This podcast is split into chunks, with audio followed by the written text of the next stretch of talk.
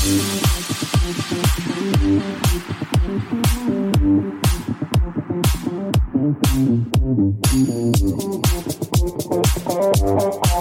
大家好，欢迎收听《熊熊想聊》，我是叶熊。这一次是应该是我们前两天专辑的最后一集了，好长啊，对吧？已经录了三集了。开始聊前两天之前，我现在聊一下上上礼拜吧。上上礼拜六，我去参加了一个淡水的一个活动，是我们有台电花不加酱他们举办的一个线下 live，不是他们主办，就他们参加了一个线下 live podcast 联动活动。同样有参加的还有那个法克电台啊，我有听的就是他们跟法克，还有其他的 podcast 有去，但我就听电话跟法克在淡水海关码头那边办的一个现场的 live podcast，主题就是会跟淡水那边的古迹做一个结合，结合他们的 podcast 内容。那我是觉得电话他们是因为主要是讲游戏的，所以他们的内容比较难搭配啦。但我觉得他们已经讲的不错了。然后我们现场也有很多我们称之为干员啊，就是他们的听众，当天也有去去到那边一起同乐这样子。之前有一个小插曲是，那天是我刚下班而已，原本想说我要直接去搭高铁，那结果我爸妈说他们那天也要北上去桃园一天，所以问我要不要搭便车，就我就跟他们一起搭车到桃园大溪那边要吃午餐了。刚到餐厅，然后刚点完餐的时候，我查了一下那个时间，从那个餐厅去到火车站要快一个小时，坐火车到北车台北车站要一个小时，然后从北车。再搭捷运到淡水也要一个小时。他们活动三点半开始，我那时候点餐是十二点快半的时候，我算一算，完全完全不行，完全来不及。所以吃完饭之后，我就叫了 Uber，这是我第一次的 Uber。人家点 Uber 是吃饭时间点 Uber 是叫东西吃，你是叫叫你自己送过去倒淡水。对啊，我就是吃饭的时候叫叫 Uber 把我送去淡水啊，刚好附近有叫得到啦。上车之后有跟司机聊一下说，说啊刚好也是载人来这边吃饭，啊不然他原本想说他在附近休息一下，可能他那一组客人吃完还会叫他的车，结果被我叫走了这样子。哇，那正刚好，就不用在那边等车了。因为我们吃饭的地方是山上啊，所以本来去的人又比较少。哦，还是在山上。就大溪山上，给你猜一下，我 从大溪搭到淡水海关码头花了多少钱？嗯，一般来说，从台北车站到淡水至少要个三四百块的吧？那你这样从桃园，我无法想象，将近一千七，直直接疯掉！我我已经可以搭三次高铁，从从台北搭到彰化了，超高成本，我真的是疯掉。但是为了赶上时间，我还是必须这么做，不然我去到那边，我想看节目已经结束了，就得不偿失啊！你这个搭便车有省到吗？完全没有啊，我就赚一餐午餐而已啊！你午餐也没办法好好吃吧？没有，其实我点完餐之后，我就开始看 Uber 了，所以我大概知道我吃完饭再再叫来得及。已经有痛失钱包的决心，吃完这顿饭，我当下就觉得我我一定必须得这么做了，不然我会一定来不及。我原本的预想是我我下班回家洗个澡就不睡觉了，然后就是直接待到中午，跟耍个废看个动画什么之类的。待到中午，我再坐火车去到台中高铁站搭高铁就 OK 了。我搭便车跟我爸爸搭便车是九点就出门了，我真的是疯掉。那你这个一千多块跟搭高铁比起来就比较省。但是没有，我都说高铁可以搭三次了。而且我我回程我是搭自由座，才六百多，还不到七百啊！好，不管了，讲回讲回那个九复古九复古路线，它这个活动主要就是请各各种 podcast 去聊跟。淡水他们那边古迹相关的东西，电话他们的主题就是三个主持人嘛，他们编的那个三条古迹巡礼，搭配那个游戏的方式，这样。其实内容我有点忘记了，反正重点是他们结束之后就跟他们一起去吃饭，然后去附近聊一聊。淡水跟电玩要怎么搭配？其实以他们的主题真的有点难搭，因为淡水其实没有什么游戏作品是以淡水为。背景，我那时候就跟他们聊说，对啊，如果你们的那个背景是在大稻城，至少你可以讲一下那个 廖天丁、空袭呀、啊，那些桌游什么，对，台北大空袭什么的。但是你主题要 focus 在淡水的话，真的比较少。像是如果你是太难了吧？对啊，如果台湾的话，我跟他提到啊，就是大航海时代，可是大航海时代又太久以前的时期了，对，有点。勉强沾得上边而已，可以啦，就是可以扯到荷兰人跟西班牙人，但是就只有大概只有红毛城可以讲而已吧。那也只是一个提点的，对啊对啊对啊。淡水没有一个，嗯、呃，像你基隆还有一个渔港基隆可以讲，但是淡水真的是没有什么东西可以讲，真的呢。对啊，那反正结束之后，我们就去吃饭，就在那个淡水河边散步。原本是要找一间酒吧去喝酒，因为我们那一团大概十几个人吧，所以我们我们后来想想，可能没有没有酒吧可以接收那么多客人，所以我们后来是去去超商买买啤酒，然后去到那个岸边边聊天边喝这样。说到酒吧，之前淡水不是有开一家那个有很多街机的那个餐厅，Megabit 吧？啊，我记得好像叫这个，也是收掉了。哦，我好像有听他们提到，但是就是收掉了，就没办法。对啊。然后那一天我们喝到一点多，我们。走路去把其他人要搭车的我们送一送之后，我跟那个电话的主持人之一的 Luna 跟其中一个干员吴破，我们是订同一间青年旅馆，所以我们就把其他人送走之后，我们就慢慢走回青旅。因为那时候实际时间一点了哦，青旅真的是一个可怕的经验。我再也不，如果有那种深夜行程，我再也不住青旅了。应该说，我就算不是深夜行程，我也不住青旅，因为太痛苦了。青旅就是简单来说，你把它想象成当兵或者是大学宿舍。我住的房型是六张床，上下铺，然后是不认识的人，所以我我到房间的时候一点多。有的人已经在睡觉了，已经在开始打呼了，所以我进去是超级蹑手蹑脚、轻手轻脚。我开个那个置物柜，我都是动作超慢。然后我要洗澡嘛，所以我把一些盥洗用具拿出来，因为我习惯把换下来衣服用垃圾袋装一装。回家再再洗，一方面是塑胶袋嘛，它会可以隔绝臭味。问题是你塑胶袋拿出来，你就会有那个稀稀疏疏的声音，巴拉巴拉巴拉巴拉。我超臭啊！我超气，超怕有人跳起来骂我。然后那个人头上就会冒出惊叹号嘛，那我就要拿弹夹丢他。扯远了。然后我那时候要洗澡。那那个青旅的的浴室也是共用，它的那个莲蓬头是那种，你有没有看过一种莲蓬头是里面会有放那种很多小石头，然后是颗粒吗？对对对，很多颗粒的那一个。嗯，我洗到一半，发现它的那个莲蓬头就被摔烂，它的那个花洒，那水主要不是从花洒出来，你知道吗？我是从我冲身体是用从那个破洞淋水，你知道吗？超克难，好漏洞哦，可能有小孩住吧，然后可能摔烂之类的，我不确定。那种那种花洒超烂的啊，品质很烂很烂啊，因为它主要是塑胶。然后我洗到一半，它那个头还断掉，它里面的小石头全部洒出来。我一个人，天哪，一个人超狼狈，裸体，头洗到一半，蹲在那边捡那个石头，把它塞进去。我真的是快疯掉。我到底来这个青旅到底是为了什么？真的是，我后来想想，我订房间我订了七百多。我搭了 Uber 花了一千六，我干嘛省那个旅馆钱呢？我真是哦，反正隔天隔天起床哦，讲到起床就是睡觉的时候真的是五重奏，因为我那个房型是六人房，所以五重奏啊，我是不确定我睡着有没有变成六重奏了，因为我自己听不到。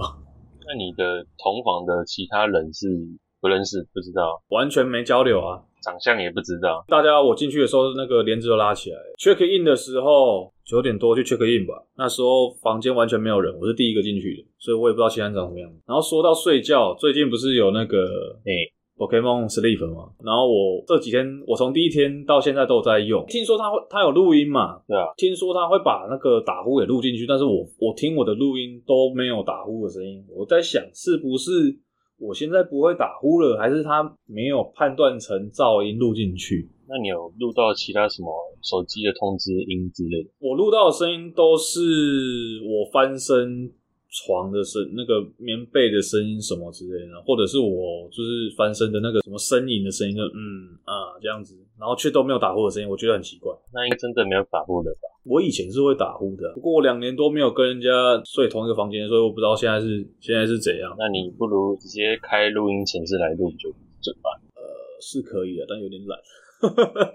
这不是那么重要，反正现在没有人跟我睡同一间房间，没差。现在有卡比兽跟你睡，对，我要养卡比兽。那隔天我们就约了去看那个，我们去新星秀泰去看那个奥本。那奥本海默，我觉得这部片还不错，它算是个人传记片，虽然说有一些改编的成分在，其实它跟 NGS 这个系列也有一点点的关系。为什么呢？因为它讲的是二战时期的那个曼哈顿计划。那 NGS 里面的其中两个主要配角就是。Solid Snake 的科技担当伙伴叫 Hal Otacon，Otacon，他的他的祖父，然后跟 Peace Walker 的 Huey，Huey 是 Hell 的的爸爸，Huey 的爸爸也就是 Otacon 的祖父，他在设定中是有参与曼哈顿计划的。如果你有知道这一层关系的话，去看奥本海默，应该会有一些意想不到的小惊喜。曼哈顿计划是什么？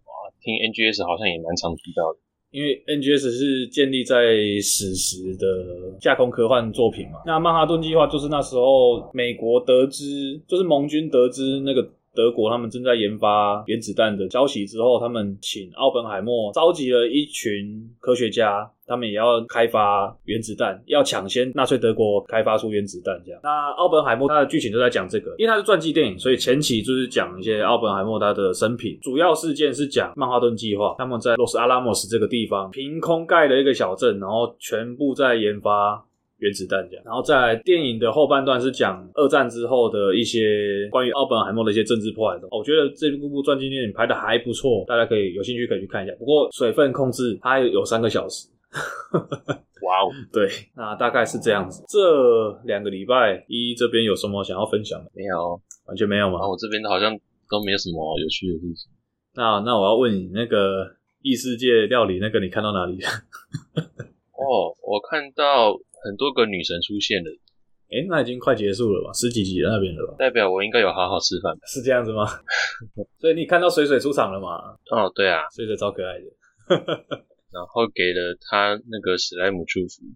哦，对对对对，变超强的史莱姆。他有一段说，他的那个史莱姆好像越来越危险了，我觉得真的是有点危险了。但是他对对主角很好，所以应该是没什么问题的。爱心。开心，那我们要进入主题了吗？进入吧。V has come to，以下会有 Metal Gear Solid Ground Zero 跟 Phantom Pain 的巨大暴雷。有顾虑的人可以先去玩游戏，之后再回来听这一集。你刚刚讲那段英文什么意思？V has come to 是我们游戏剧情里面 Snake 他醒来之后，他们去通知某一个人使用的一个暗号，指的是是 Snake 醒来的意思。那为什么会会醒来呢？我们我们先把时间拉回到 Peace Walker 了，稍微提一下 Peace Walker 的结尾。所以他在医院把他叫起来，不是跟他说那库拉皮卡要下船？不是啊，库拉皮卡现在还没下船。不，然后尼克星已经打完。什么？尼克星打完了？他跟可是他跟那个小范还没打，我们再期待一下。那最后他跟叉鸡谁赢？没有啦，他跟小范还没打。啊，叉鸡他们这一场还没比啊，他们他前一场是跟那个李玉生打，退役的教练。啊，这不重要，这不重要。那到底库拉皮卡会先下场，还是他们会先打完架？应该是他们会先打了，他们已经打了一场。啊，这个有点太时事了，就不讲了。我们先把。先把时间点拉回 Peace Walker 的的结局。《Peace Walker》的结局就是，我们上次有提到 Snake 有一个伙伴是 Kaz，应该有讲到 Kaz，他其实是完全知道那个教授他是苏联的卧底，他们几乎策划了整个事情。Kaz 在知道这个前提的情况下，建议 Snake 接下这个工作。那为什么呢？他为了想说，第一方面他可以打开知名度，他们的佣兵事业就会更加扩大，顺便证明一下他们自己的的武力。再来就是因为接了这个任务，他有获得一些经济资源或者是一些设备的资源，也是壮大他们的 Mother Base，他们 MSF 无国界军队的。的一些身世，但是这个举动让一个组织叫做 Cipher 觊觎他们，因为他们太壮大。后来他们甚至取得了核弹。那 Cipher 它在英文里面是指虚无吧？那虚无你稍微转换一下就会变成零，零的话就是 zero，zero，zero 的话就是那个三代的那个指挥官。所以爱国者组织到后期基本上就是。因为 Snake、Big Boss 跟 Zero 他们是有点分道扬镳了，所以后来爱国者组织是 Zero 在掌控的。那 Cipher 就是爱国者组织的，算是一个谍报的部队吗？或者是单位？可以把它理解成爱国者的一个小部门。对对对对，反正它基本上就是代表 Zero 的意志啊。在 Peace Walker 的事件之后，最后的话，因为他们拥有了核弹，他们开发出了 Metal Gear Zeke，为了证明自己的清白，Huey 就是那个 Otakon 他的爸爸，他竟然去跟联合国申请了核调查，把 Zeke 跟核弹沉到水里面来，想要证，就是请那个让。和调查组织来证明自己的清白，他们并不是想要与世界为敌。但时间点到了，就是我们的原爆点的作品时间，就是 Snake 接到了一个通知，前作的最后一站的 BOSS，就是那个小女孩帕子，她其实是 Cypher 的间谍，Cypher 命令他改装 Metal Gear Z 变成可载人，这样就是要抢夺他。啊，最后一站 Peace Walk 最后一站就是 Snake 要跟 Metal Gear Z 作战。最后的结果就是破坏成功破坏掉 Zeke 之后，但是帕子他掉到水里面。原爆点的时间点就是 Snake 接到通报说，在某个美军基地里面发现了帕子的踪迹。我们上次提到一个叫做当初有一个尼加拉瓜的一个反抗组织的 Amanda 的弟弟 Chico，那时候是待在 Mother Base 里面。那他听到这个消息之后，竟然只身跑去想要营救帕子，因为他算是暗恋帕子吧。那 Snake 知道之后，为了救 Chico，然后也为了去找帕子，要让他还原事情的真相，或者是去救他之类的。反正他出动去到那个美军基地的同时，宣称是核核调查组织，他们其实却是 Cypher 派出来的破坏队伍吧。去到了 Mother Base 之后，把 Mother Base 炸掉了。我们呃，Snake 他完成了解救帕子跟 Chico 的。任务之后回到 Mother Base 的半路上，我们就可以看到我们辛辛苦苦在 Peace Walker 玩了那么久的 Mother Base 被炸掉。我当初心在流血啊！就表面上是来跟你说我，哎、欸，我们来查水表，其实来帮你抄家的。对，是来抄家的。完成任务回到 Mother Base 之后，我们去把卡子救上直升机。之后，卡子对帕子算是迁怒吗？也不算迁怒，因为毕竟事件的起因的确是他。但是卡子他迁说他迁怒的原因，是因为他是知道这些前提的情况下去做这件事情，所以他其实没什么理由去迁怒。但是卡子生气的地方是他的心血，整个 Mother Base 他经营这么久的组织付之一炬了，所以他迁怒帕子。帕子那时候他是。在那个基地有被严刑拷打，而且他的意识是昏迷的。他被这样子一前怒，被卡子这样咬咬之后，他醒了过来。他非常的惊恐，他就跑到直升机旁边，把直升机的舱门打开。他说他的体内有埋炸弹，他就往下跳。他体内的炸弹就爆炸，直升机就被炸。他不是已经在直升机上面已经开肠破肚取出来了？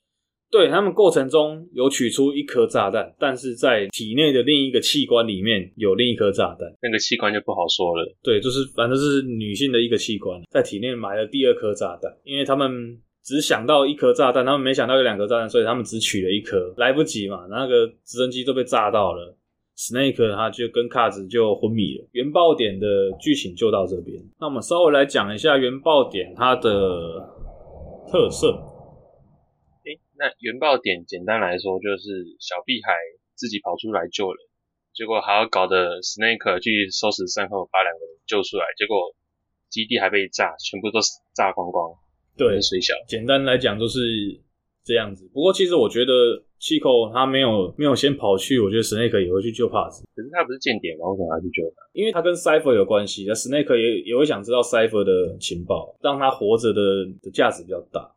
的这一代的系统是继四代之后又回归到主机上面的的作品，所以它的可玩性跟 Peace Walker 比当然是大了非常。首先，它加入了一个子弹时间，就是被发现的瞬间举枪，或者是你手上拿的是投掷武器，你进入投掷动作的话，会进入一个慢动作。像这个时候，如果你手上拿的是弹夹呢，你往敌人小兵的头上丢过去，小兵都会进入晕眩，然后会有一个叮。叮的音效这样子，也是蛮蛮有趣的，比那个空赤手空拳还好用。对，子弹时间大概一两秒吧，所以你那个瞄准也要够准才行。那这一代首度加入了奔跑系统，以前的系列作他们的奔跑就是单纯的快速走路，快速走路而已。啊，这一代是增增加了奔跑，就是名副其实的奔跑。那它的速度更快，声响更大，更容易被发现。这个奔跑到最后都是拿来。在刷那个啊 RTA 的、啊。哦，对啊，针对奔跑，他们增加了几个派生动作，好像是奔跑攻击，就会变成冲刺拳，拳头，对，冲刺拳，直接揍一拳就昏倒了。对，揍一拳就昏倒，但是它这个很容易醒过来。那天气的部分的话，它增加了 PS4 的部分主机，它有使用运算的方式模拟大气啊，就是它的那个云啊是真实运算出来的。但是好像在 Xbox 的话，就是单纯的贴图的样子。PS4 的风景比较好，因为我也没有拿，没有玩过 Xbox，我我我也不确定到底画面比较起来是怎么样。那它天气会即时变化吗？会突然下雨吗？我忘记了。不会，它整个关卡的天气是固定的。然后这一代有载具的系统，以前前几座好像没有开载具的部分哦，印象中没有，印象没有。对，这代你就可以开吉普车啊，坦坦克可以开吗？坦克。坦克是拿来召唤的，原爆点的坦克好像不能开，好像我印象中好像不行。那我怎么记得它可以投物资把坦克叫出来，然后砸人？那个是半动，哦，混在一起。对，再来就是它这一代有一个新增的一个叫做 iDroid 的一个黑科技啊。简单来说，它就是地图地图系统，应该是为了配合写实背景，他们做了一个。拟真 UI 的立体投影，那它当初还有搭配那个手机 App 做联动，你可以在游戏中跟手机联动，用手机来看地图，你就不用一直进选单，因为在游戏里面你进选单是不会暂停，所以如果你这样子操作的话，你会更方便，不用一直切来切去。它好像是苹果限定的，诶、欸、Android 也有出，我记得没错，Android 也有出 App，但是它有出一个一个配件是。iPhone 五 S 的 iDroid 造型的手机壳，这个就是 iPhone 限定的。然后它那个手机壳，它也有一个按钮是可以开手电筒。诶，对，那时候看到非常想要，但是因为我那时候我还没有 iPhone，所以买了也不知道干嘛啊，也不好抢，所以就最后就没有买。就算你没 iPhone，你摆着也是好，还可以当收藏。是没错，但是因为它台湾没有代理，所以要入入手也不方便哦。这这就比较麻烦，对啊。原爆点也是最后一款你在进游戏会看到呃 Hideo Kojima Game 的游戏。它其实幻痛一开始也有，但是它后来被拿掉。这个被拿掉后，我有点在想，我要不要再收实体片？因为我幻痛跟 PTT 都是借人家的 Steam 来玩。哦，结果到现在也还是没有买。我原爆点有收一片日版，那幻痛日版跟中文版都是都是数位版啊，Steam 也是都是数位版。这两片价格也蛮贵的，云豹点好像就快多少钱了？一千多哎。云豹点我当初买是一千七啊，花一千七哦。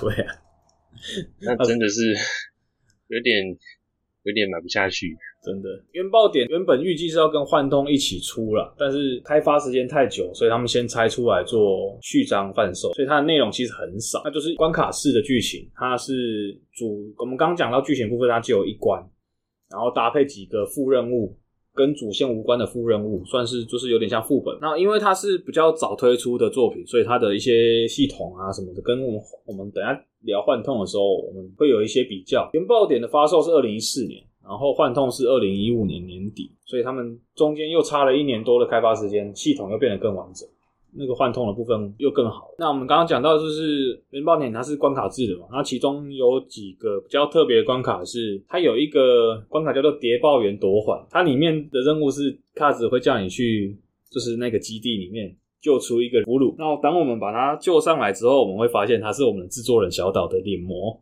然后也是他亲自配音的，然后 Snake 要亲手帮他换上眼镜，对，他换上眼镜，他顺便工伤了一下他的眼镜，他那时候有跟眼镜公司有做联名，然后救回救回到直升机，我们到选单画面之后，我们就可以看到小岛坐在直升机里面，然后他还会伸手划你的游戏选单，你的你的界面会被他操控一阵子这样，那你的选单会上下滑动。当初一开始 PlayStation 跟 Xbox 他们有独占的关卡。啊，后来更新之后，两边都玩得到了。在 PlayStation 这边，它是出了一个叫做即视感的关卡，Deja Vu，Deja Vu，头文字 D 那个 Deja Vu 关卡内容就是它是模拟 NGS One 里面的关卡，然后我们可以拿到那个 NGS One 一代主角 Solid Snake 的那个马赛克 skin。主要任务内容是要还原一代的场景，我们要去找到各种在一代里面有出现过的场景，然后触发对话。啊，收集到九个吧，没记错的话，好像是九个。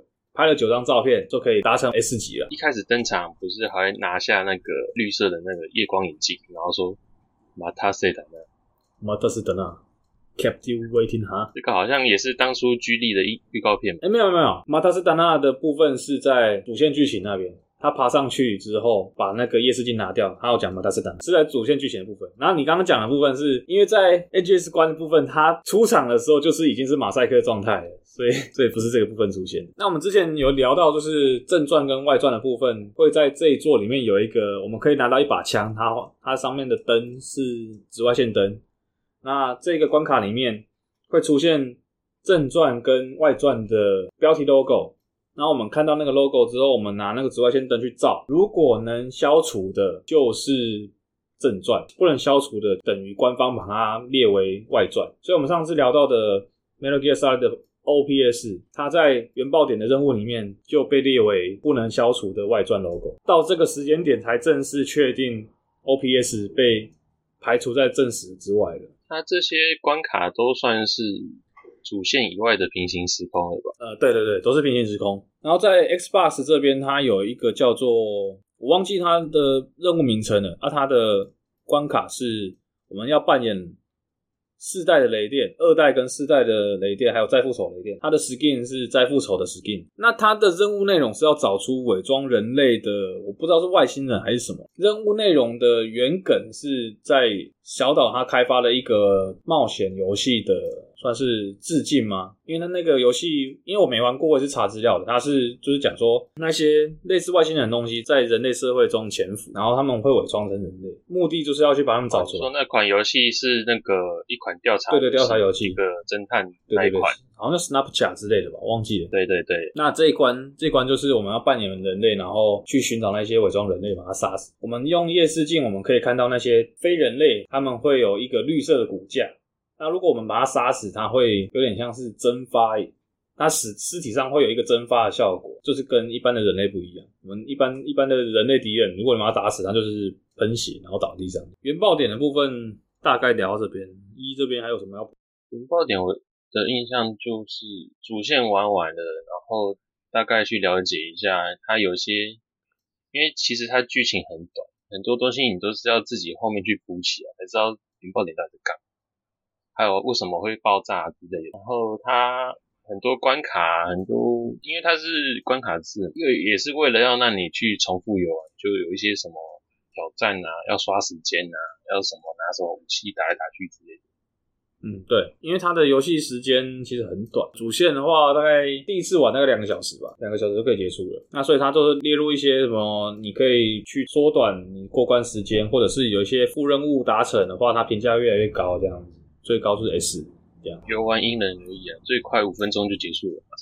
五分钟技术够好的话，你可以不用去理那些中间的一些剧情推进，你可以直接冲到基地正中间把帕子救出来，然后 在敌人正中间把直升机叫出来，把帕子丢上去，然后让直升机去去轰那些轰那些载具也是可以的。你花了一千七，然后五分钟就玩完了。当然是那是后后面的事情。虽然只有这样，可是他那个基地上面。可玩的东西还蛮多，可以玩东西很多啦。它的互动互动要素很多，像是它有一个支线主主线任务里面有一个支线的那个目标是要去救其他的其他人质。那他们其人质，你开门的时候他们会会尖叫，叫你不要这么做。然后你抱着他们走的时候，他们也会那边呻吟啊什么的，可能会引引起其他敌人的注意之类的。我们都要避免这些事情发生。啊，很简单啦，你就给他一发麻醉弹，他都不会 不会叫。基本上这款就是有序章剧情，再加上让你去玩戏，算是先让你预习一下幻痛可能会出现的东西。它的一些操作是不是在正式版也会有被拔掉吗？还是我记得四代跟原爆点四代的动作好像比较丰富，四代的 CQC 系统是比较丰富的，但是我只能说原爆点跟幻痛它的 CQC 比较洗练一点，因为我记得 NGS 四它有一个动作是，比如说你把人家挟持住了，你可以蹲下，然后趴下、翻滚什么的，它可以做动作很多，但是其实不实用。这样一讲，画面都出来，对对对对，是平常真的是不会这么用啊，就是你可以做很多动作，在原爆点跟幻痛，他们就是把 CQC 的动作做一个。精简化，更更精简，更洗练。一个圈键，然后再加上方向键，一个推，一个摔子。嗯，你是用圈跟三角，因为他们的预设按键已经变成 L R R one L R two 了。啊，我我已经忘记了，我现在脑袋好像是四代的操作。对，四代的 C Q C 也是啊，也是键键的吧？完蛋了，那圈到底圈应该是三代啊，还是 P W P W P W 也是用键键。欸那我到底玩的什么东西？或者是你 PW 的按键设计是弄成那个动作模式啊，它就会比较像是传统一二三代的操作。不过 CQC 在 G 力最大的变化就是那个触发子弹时间后，你可以马上 CQC。嗯，这个就大大的降低了游戏的难度。哦。对对对对对，而且不只有 CQC，还有在 DW 就出现的连续 CQC。哦，讲到连续 CQC，在 Peace Walker 里面，它最多可以连连续摔五个人，但是在幻痛跟原爆点，它只能摔四个人，这算是缩水了吗？这还有差哦。有，我有算过，就是少摔一个人。要玩到连续 CQC，通常都是你在没事的时候，在玩小兵的时候。没有，就是你初学者，你你还不知道要潜入的时候，你可能就会冲进敌阵，然后不小心就被发现，然后最后连续 CQC。对新手玩家友好的操作。好了，那原爆点我们就聊到这边，我们进入我们的主题，我们的幻痛。NGS V P T T T P P 啊，这个就像是那个。完了完了，我脑袋打。这一串剪掉。到底是 P T T 还是 T T P P 啊？The Phantom Pain 啊。啊，幻痛的部分以下简称幻痛。那发售日是二零一五年的十一月二十七日。那它的时空背景是一九八四年，然后我们这个时候都会想说，为什么呢？为什么前奏原爆点它的背景是一九七五年，那我们到了幻痛却隔了九年，到了一九八四年，这也是这样子的。我们在刚刚讲到爆点的最后，我们直升机坠毁了，它昏迷了九年的时间才苏醒。那我们苏醒的时候，我们会发现我们在一间医院。我们的左手不见，他装上了机械铠，然后我们的卡子他也不在我们身边。这个时候还不是机械铠吧？他已经看过真理之门了。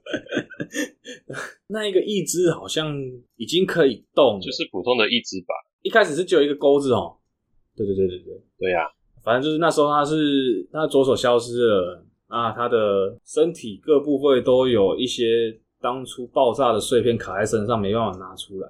那也造就了他整个游戏里面会看见一些幻觉，一些不切实际的幻觉，这后面会再提。那醒来之后，开始就开始做一些认知训练啊，然后复健啊，要去捏你的角色的。这个我等一下会提到，就是医生会跟你说，因为你现在还是在被追杀的情况下，所以我们要帮你整形。那这时候我们就会进入一个捏脸的环节。当我们捏完脸之后呢，我们花了可能有的人可能会花一两个小时或者一整天来捏这个脸。但捏完这个脸呢，你会发现，你还没动手术的时候，你医生就被杀掉了。你还没有看到你捏的脸，要帮你动手术的医生就死掉了。要暗杀你的杀手已经来了。那我们捏脸到底是为了什么啊？这个是算是一个伏笔吧，我们后面再讲。这算是史上第一个游戏，你捏了脸，但是你的游戏却不是你的。没有错，你要看到你捏完的那个脸，是到很后面、很后面的事情。在这个 PS4 次世代的游戏上面，你终于可以捏次世代游戏的脸，但是你却玩不到你自己。至少游戏前期是玩不到了。我刚刚讲到，医生被暗杀了，那那个人其实是要来暗杀 Big Boss 的。他看到你的时候，他就要把你除掉。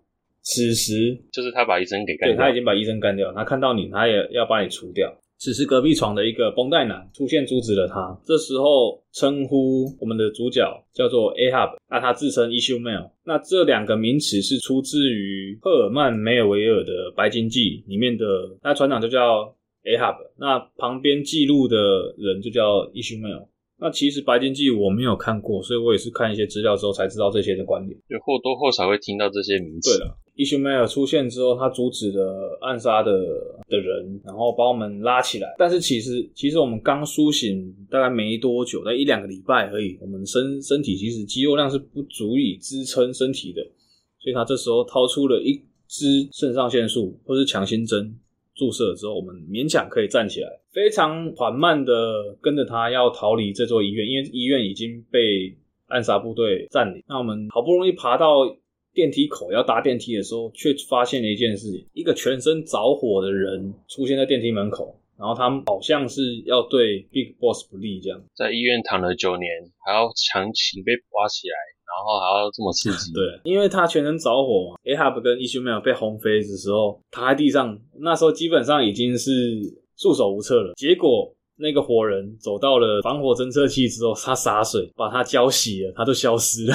非常的合理。我刚刚还在想医院的洒水系统就这样。对对，这个也算是在提醒玩家这个角色他的一个攻略方法。他是其中一个 BOSS，我们就可以用类似的方式来对他造成伤害。他消失之后，电梯也被烧坏，所以我们必须寻找另外的方式来逃离这座医院。我们就一路跟着 Ishmael。那这时呢，我们强心针的作用也慢慢有效果，所以我们可以爬起来。原本一都是在地上跑，我们可以用脚来走路了。但是因为刚刚爆炸呢，我们的手有脱臼了。这时候 Ishmael 又来教我们另一个游戏中的系统，叫做治疗系统。就是我们在游戏中如果陷入重伤的时候，我们可能会一直失血。这时候我们就要使用急救来把我们的持续伤害给停止住这个状。我们都要找地方休息补血。那在逃离医院的过程中，我们后来找到一个都是人的地方，此时我们会看到，就是一群病患跟一些医医护人员都被聚集在一个地方，然后我们会看到敌人的士兵出现，开始扫射。那我们一开始以为以为那个绷带男 Ishmael 已经死掉，但是我们在扫射的过程中，我们会被他抓到另一个病床，这时候便进入到一个有点恐怖游戏的氛围。在一个病床上，我们要屏气凝神的躲藏，搜寻小兵。在这个时候，小岛是不是就想要在做恐怖游戏了？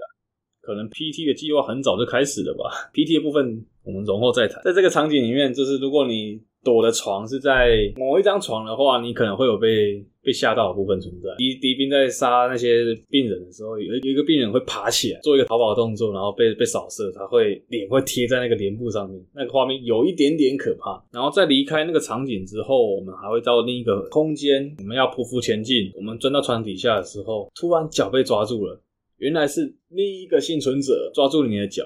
叫你不要离他而去之类的，在求救。对，他求救，敌兵发现了他的踪迹之后，把他拖走，然后在你面前把他杀掉了。这一段非常这个匍匐的要素在 PTT 用的很淋漓尽致，因为以前匍匐爬下什么东西下面都是为了躲藏，啊这边你躲藏了，你也还有很可能会被发现，因为这个次世代游戏那个小兵都不是很智障的人。会这样路过，他还会做一些互动，还会吓你。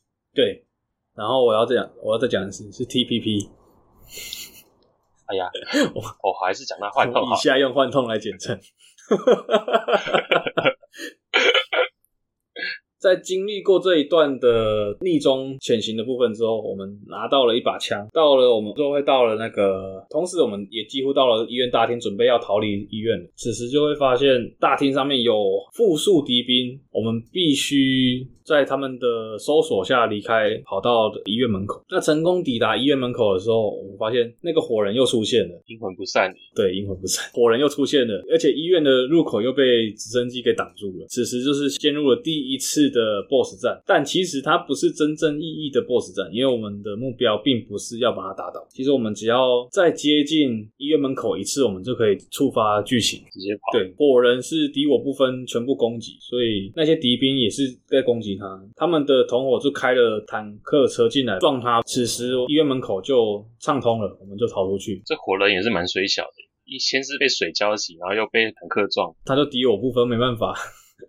虽然说也不知道谁是他的敌，谁是他的我，对他来说可能两边都是敌啊。我们逃出医院之后，Ishmael 他就开了救护车，叫我们赶快上车，然后我们就搭了他的车逃离医院。他说已经有人等着接应我们，这样。然后开到一半，半路上。车子被敌兵用火箭炮炸飞，Ishmael 也陷入了昏迷。我们主角毕竟他刚苏醒，他也坐在副驾座，他没办法没办法做太多事情，所以最后车子翻覆。这段时间是不是一段追逐战？不算是，因为我们并没办法操控车子，我们就只是单纯的在看剧情而已。我记得他们好像穿过了森林，然后最后是被炸掉。呃，还没，还没。你讲的是骑马吧？嗯，所以那是后面。对，那是后面的事。翻覆之后，我们史内克苏醒之后，被一个陌生人拉起来。他说他就是接应的人，要叫他赶快坐上他的马背，因为他是骑马来的。只是我们一骑到马之后，我们就看到火人他又出现了，而且他骑在一匹火马上面，气势汹汹的，就要朝我们杀过来，这样就开始了我们的追逐战。那个陌生人给了一把双管猎枪，我们就在追逐的过程中，要避免被火人攻击，我们就一直用枪来攻击他。然后终于逃出了森林之后，一道落雷打下来，我们的马受到惊吓摔倒了。但是落雷下来之后，雨也下来，所以火人消失了。这个火人真的是多灾多难。醒来之后，我们就发现我们几乎已经到达目的地了。那个陌生人是我们前几座的山猫。至于他为什么会变成我们的伙伴的话，其实是因为在三代之后，他一开始在三代是 Snake 的敌人。那他经过三代之后，他受到了 Snake 的人格魅力影响吧，加入了爱国者组织，他算是爱国者的创立人员之一。后来 Snake 脱离爱国者，创立 NSF 的时候，山猫还留在爱国者里面，算是眼线吗？帮 Snake 做一点留个心眼这样子。他在三代不就是个？多方面的间谍是没错，他在三代是美国跟苏联的三，还有贤者组织的三面间谍。但他遭遇到 Snake 之后，他受 Snake 的领袖魅力所吸引。他就变成一个迷妹，对，变成一个迷妹了。啊，后来到了幻通的时间点，他也脱离了爱国者组织，他跟卡子一起创立了我们新的新的 Mother Base，新的组织叫做 Diamond Dog。Diamond Dog 创立在这九年间已经有活动一段时间了，在这个九年的期间嘛，对，在这九年期间，三猫来救 Snake，，除了是因为他苏醒的关系，还有一个目的是。卡子他被俘虏了，我们我们必须去救他，所以我们的苦命人史内克才刚苏醒没多久，又要出任务了，真的是苦命一生。每一代的开头都是被挖起来啊，被绑架啊，被什么什么，这就是传说中的佣兵的宿命。那在前往目的地的过程中，我们就会看到一些过场动画，我们会解释一下这中间发生了什么什么事情啊。那我们的。我们的初代义肢就这样装上去了，我们就可以看到那个缺了一根手指的义肢，红色的义肢，一开始还不是红色的，一开始是米黄色，然后缺了一只手指。为什么会缺一只？那就是坏掉的。这义肢又哪来的？应该说后面有个任务是要去解救那个义肢开发人员，那可能都是在那个开发人员被抓走之前，他们想方设法去搞到一只义肢吧，刚好是神内克可以用的这样子。那他会救几手吗？不要扯别的作品的梗，好不好？而且那是二零一五年的作品，你要，真是你要扯这个啊？不是，都是开放世界嘛？你刚才讲金刚飞拳算了，这个还真的有。他只差不会一个双手一拍，然后就会练成什么东西之类的。卡子死了，哎、欸，卡子没有死。他讲帕子死了，我装了机机械铠。之后剧情就会进入到真正的开放世界。那第一个任务就是要叫你去营救卡子啊。那时候就会到了阿富汗，然后进入到一个完全的开放世界。如果有看过当初的宣传影片的话，就会知道那个地图非常的庞大。整张地图在游戏里面前半段基本上都会在这张地图里面发生。地图。有各个村落跟军事据点啊。这次的主要目标是要救出卡，因为我们很久没有出任务了，所以也算是一个暖身复健。对，新手教学，我们会有一些什么教你怎么使用望远镜啊，教你怎么看地图啊。然后他会建议你在晚上小兵的作息，大部分会在睡觉，会只留几个放哨的士兵这样。啊，我个人也比较喜欢在夜晚出击，因为夜晚的敌人视线会比较差。你的隐蔽效果会比较好。幻痛这一款游戏的学习曲线还拉得还蛮长的，要从医院从地上慢慢爬到走起来，到会开枪，到你到了阿富汗骑在马上有各种操作，这玩起来也是一两个小时过去。对，它的教学基本上可以说是两三个小时，因为后续我们回到基地之后，还有基地的教学。经过一连串的的任务，我们终于救出了卡子。那我们准备要到我们的集结点，准备坐直升机离开的时候，却出现了一个诡异的状况：空气中弥漫了一群像是虫子的东西，然后也起雾了。桥的对面出现了四个看起来很诡异的敌人，他们看起来有点像僵尸，身上很扭曲扭曲的。然后你往旁边一看，有个路牌，上面写着 Silent Hill，是这样子吗？有这个东西吗？没有，没有乱拍。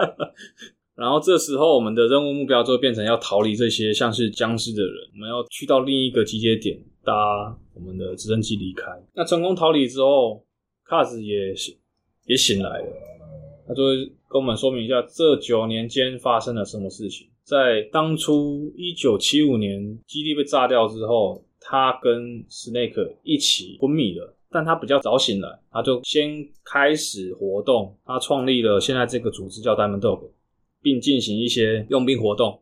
但因为他们的资源都没了，所以他基本上是什么肮脏的工作都做了。那最后他在担任当地民兵的算是教官的的时候，被敌方势力给俘虏，受到刑求。他的他的左手跟右脚被切除了，都被夺走了，都被夺走了。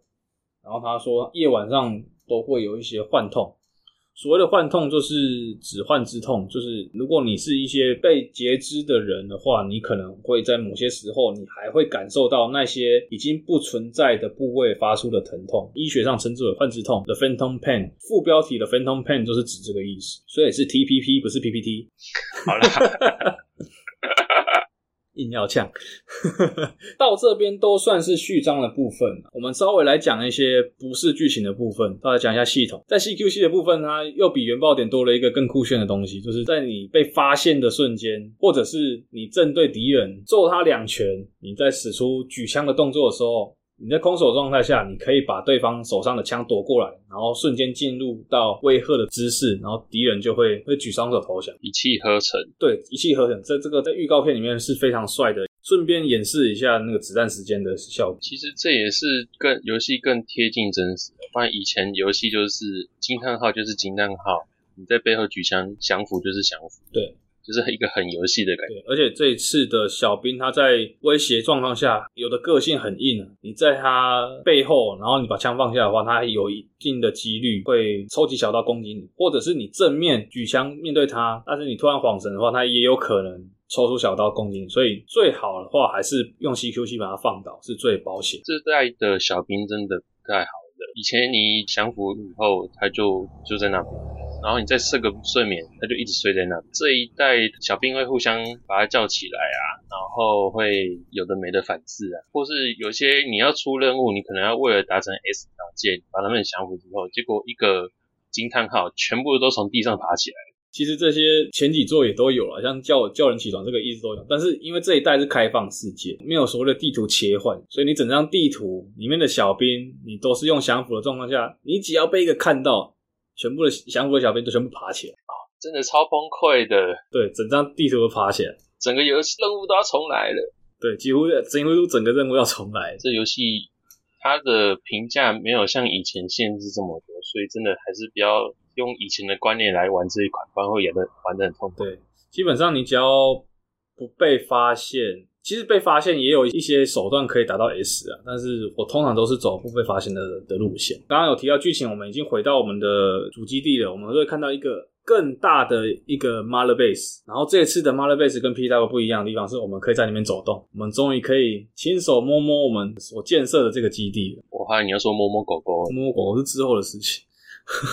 那这个 Mother Base 一开始也是在建设中，它最后建设完成的话很大，我们。甚至要开车或坐直升机才能在每一个洞之间移动，算是把 NSF 给重建起来。对，就是一个海上的基地。那因为在建设途中嘛，所以它会有一些鹰架啊，或者一些工地标示。那如果我们站在那个工地标示前面太久的话，会有纸箱掉下来砸到你的头，然后你会晕一下这样子。一回家通常都是先洗个澡，先洗个澡。就像就像流动厕所那样一个小小的淋浴间。为什么要洗澡？是因为我这次有一个系统是，如果你在外面出任务太久的话，你身上会脏污，沾满血啦、泥土啦，然后或者或者是你会身体会发臭。那身体发臭的话，一方面敌人会闻到你的味道，你的被发现率会提高，所以我们必须要定期去洗澡。这一代把四代的精力值给拿掉了。对，这次没有体力值，这次不用吃东西。不然如果洗个澡，可能手持狙击会比较稳定。哦，对，因为这次他把 UI 尽量简化了，画面上血条没有没有出现在 UI 上面，它是以那一阵子比较常见的，就是你被打到很深，你的画面上会喷见血迹，画面会越来越红，到最后你就死掉了。把精力拿掉，那不就是可以从阿富汗的尾巴跑到头？对，他跑不会累，超人体力超级强。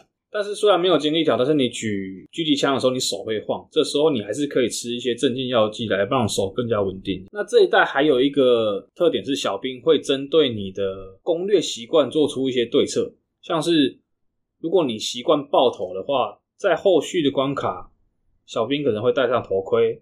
那如果你习习惯丢一些烟雾弹啊、气体类的武器的话，他们会戴上防毒面具。如果你是比较常打身体，那他们会穿防弹背心。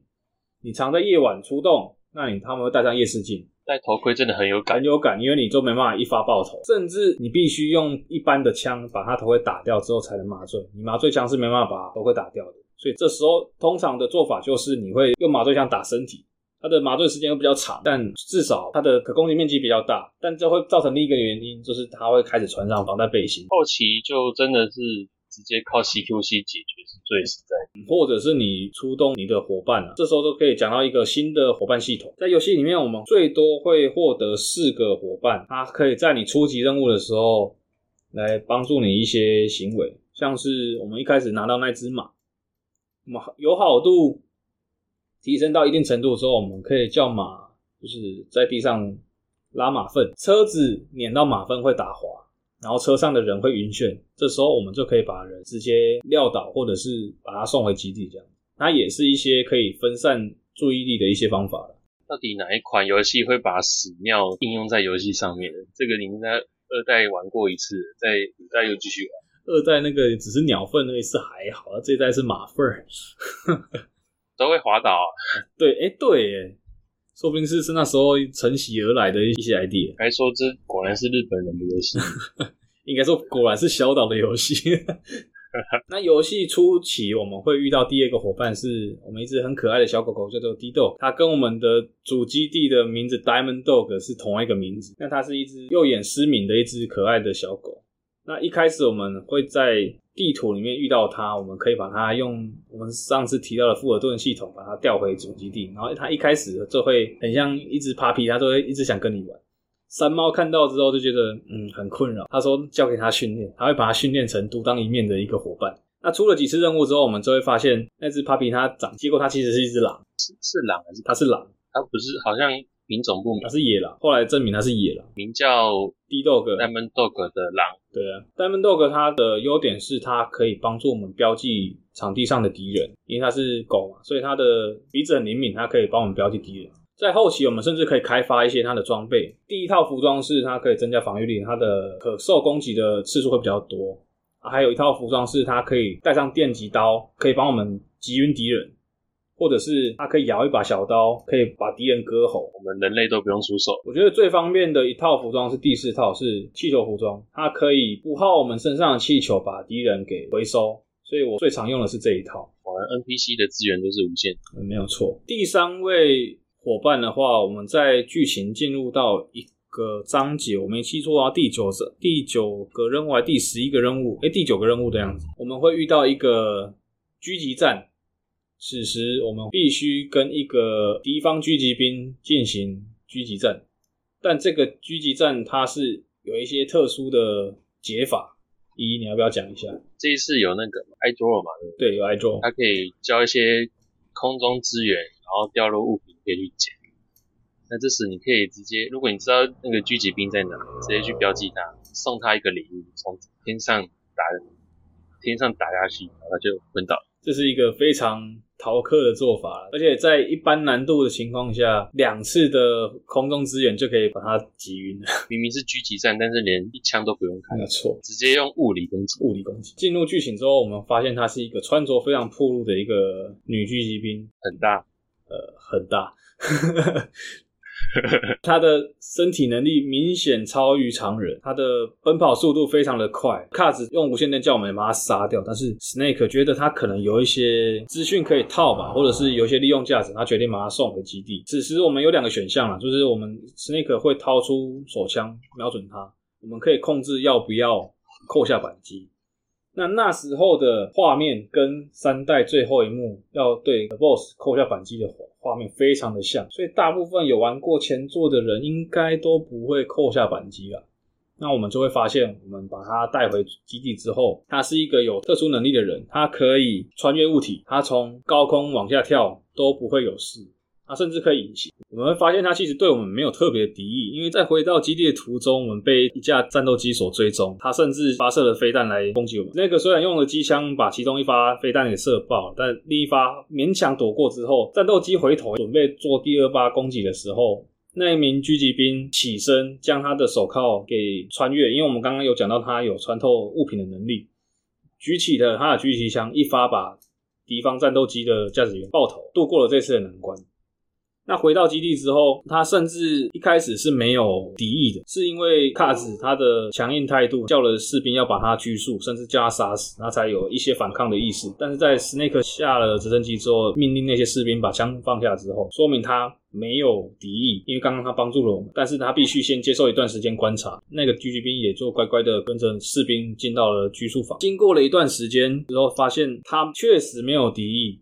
他也证明了自己的能力，所以史内克决定要让他参与任务，所以我们就多了第三名伙伴。那这样子，史内克又收服一位迷妹，没有错，又是一位迷妹。那它的用处的话，它有一个功能跟 D-Dog 差不多，你可以派它前往敌方据点进行敌兵标示，敌人就会出现在你的画面上面这样。然后我们刚刚讲到有那个洗澡系统嘛，如果我们太久没有洗澡的话，我们回到基地，一开始会先被山猫泼水，然后就充当一次洗澡。那如果你太多次没有洗澡的话，会被这个我们叫他静静，他叫名字叫 Quiet，他叫静静，然后带到他房间跟他一起洗澡。带到他房间？谁的房间？他的应该说算他的禁闭室吧，跟他一起洗澡，看着他洗澡，啊、这算是一个福利粉丝的一个嗯小桥段吗？小隐藏剧情。所以我们很臭的史内克会看着静静洗澡，不确定他有没有帮你洗澡，反正我们看到。画面一闪开来的画面是我们看着他在淋浴这样子，然后对着你搔首弄姿。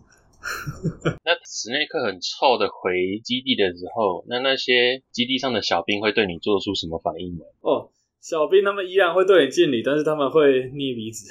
我记得没错，他们会捏鼻子，这么的失礼。但是他还是会说：“Boss，你回来了。”嗯，好像有点臭这样子。那如果对他吸 QC，这我没有印象。反正很臭，对不对？你有做过吗？忘记了，我很少会身上很臭的状态啊。好，那我们来讲第四个伙伴。第四伙伴其实比较像是载具，它是 Huey 他开发的一个叫做 D-Walker，像是机器人。那它是两足步行，外形有点像是 Metal Gear One 或者是 Metal Gear Solid Four 里面的那只 Metal Gear Mark Two 的造型。那它主要的功能是充当载具。然后它可以挂一些配件，像是杀伤性武器的配件，或者是非杀伤性的，像是橡胶弹好像可以装，麻醉枪也可以装。可是大多都还是拿来感应用。我觉得它的枪打起来很不好瞄准。对我来说，它的麻醉弹可以当成第二管弹夹，然后又可以快速移动。去弹夹还是空中叫资源投放会比较好用。也是了，它还有四嗯三个还四个头吧，其中一个头是可以自动反击，就如果它在待机模式被攻击的话，它可以启动自动反击模式。其中一个头的话是类似静静跟 D-Dog 一样，它可以标记范围内的敌人。它真的好用吗？我觉得我已经尽力的带它出门，可是总总觉得还是我不会用，我不常用 D Work，因为它真的没有很好用。再来是它没有亲密度的设定，所以其实不带它也无所谓。我通常前期就是带 D-Dog，然后搭配吉普车，那后期就是静静搭配吉普车这样。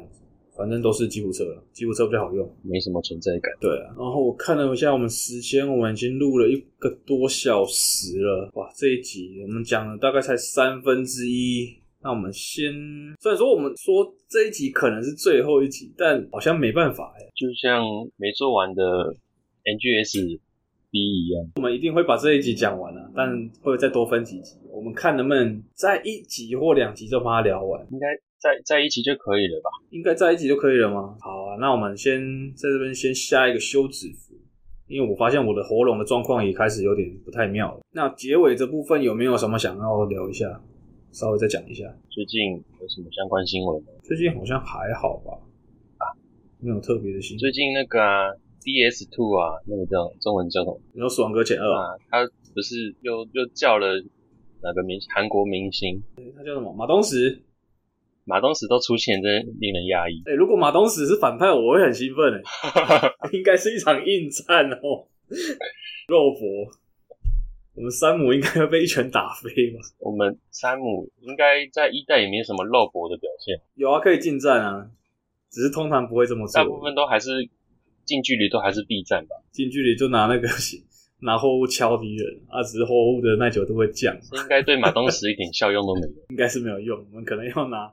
哎、欸，说不定神手枪打在他身上，他会直接把它崩崩坏之类的，感觉很嗨。我们再继续期待一下 Death Stranding 的后续消息。那也希望各位听众可以期待我们的下一集，期待我们下一集啊！如果有任何的意见或者是回馈的话，都可以在我们的 IG 粉丝粉丝团，或者是我们的那个 Apple Podcast 的，或是 Firstory 的那个留言告诉我们。那我们这一次集都先到这边了。じゃあ、またね。バイバイ。またね。